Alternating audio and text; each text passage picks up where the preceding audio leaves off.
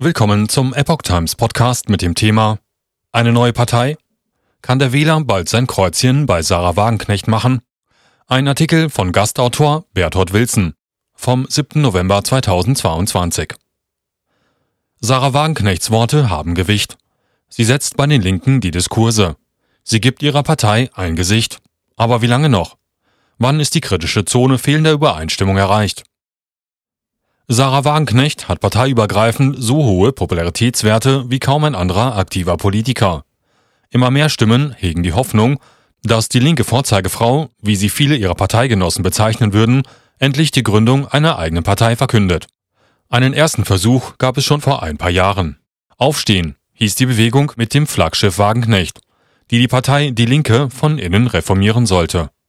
Ein Versuch, der sich im Nachhinein schon deshalb als naiv erwies, weil er an den starren Machtstrukturen der SED-Nachfolgepartei scheitern musste und den Isolationsprozess von Sarah Wagenknecht in ihrer Partei noch mehr beförderte.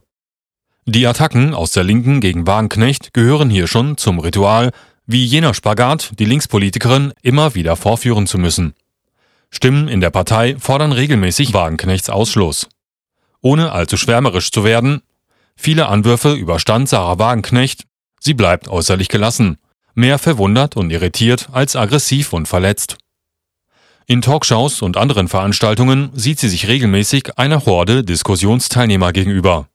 Aber die hochgezogenen Augenbraue obsiegt meistens fein kombiniert mit klugen, nachdenkenswerten Worten. Je mehr der Mainstream inklusive der eigenen Genossen auf sie eindrischt, ganz gleich, ob sie sich zur Flüchtlings-, Corona- oder Kriegspolitik äußert, der Beliebtheitskurve der Wagenknecht tut das keinen Abbruch. Es scheint sogar eine Folgerichtigkeit zu besitzen. Da sind zum einen diejenigen, für die links sein immer noch etwas mit Eintreten für soziale Gerechtigkeit und für Frieden zu tun hat, völkerverbindend und doch patriotisch, was überhaupt kein Widerspruch ist, die sich mit dieser Haltung aber nicht mehr von der Partei Die Linke vertreten fühlen. Sie können es kaum noch aushalten, wie ihre Galionsfigur Sarah Wagenknecht im öffentlichen Diskurs mit Schmutz beworfen zu werden. Eine andere, womöglich weit größere, unsichtbare Gruppe sind die Protestnichtwähler.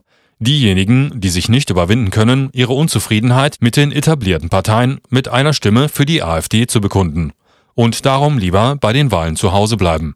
Unter ihnen gibt es viele, die in einer Sarah Wagenknecht-Partei einen guten Ort für ihre Wählerstimme sehen würden. Der Super-ILO, einer Zeitung, die nach der Wende explizit im Osten ihre Stammleser gefunden hat, gab Sarah Wagenknecht ein Interview.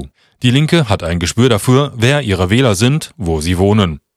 Die Super-ILO versteht sich als Plattform für alle, die das Land und seine Menschen lieben. In eben dieser Zeitschrift finden sich nun Wagenknecht Sätze, welche Fans der Politikerin aufhorchen lassen.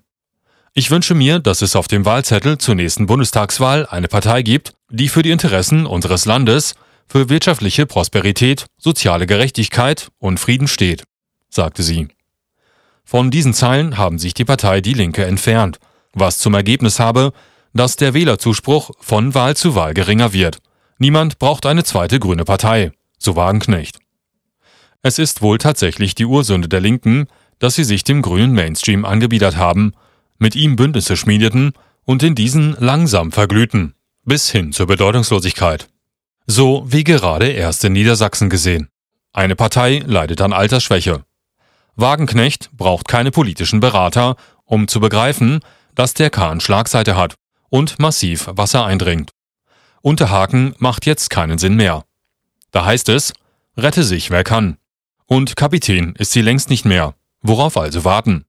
Die, die noch ein wenig auf der Titanic ihrer Lieder singen wollen, werden ihr keine Träne nachweinen oder vielleicht doch wenn die Schornsteine im Ozean versinken und beim Eindringen des Wassers noch einmal kurz aufschluchzen. Aber dann ist es zu spät. Drum links zwei, drei, drum links zwei, drei. Ihr ehemaliger Co-Fraktionsvorsitzende im Bundestag, Dietmar Bartsch, sieht Wagenknechts Parteigründungsideen tiefenentspannt entgegen. Für ihn ist die Gründung und Etablierung einer Partei in Deutschland eine ganz andere Dimension. Er fühlt sich wohl dort, wo er ist und ist sich sicher. Ich schließe den Erfolg einer solchen Veranstaltung aus. So Bartsch. Wenn er sich da mal nicht irrt. Dieser Artikel stellt ausschließlich die Meinung des Verfassers dar. Er muss nicht zwangsläufig die Sichtweise der Epoch Times Deutschland wiedergeben. Dieser Artikel erschien zuerst auf www.alexander-walasch.de. Mehr Podcasts und stets aktuelle Nachrichten auf epochtimes.de.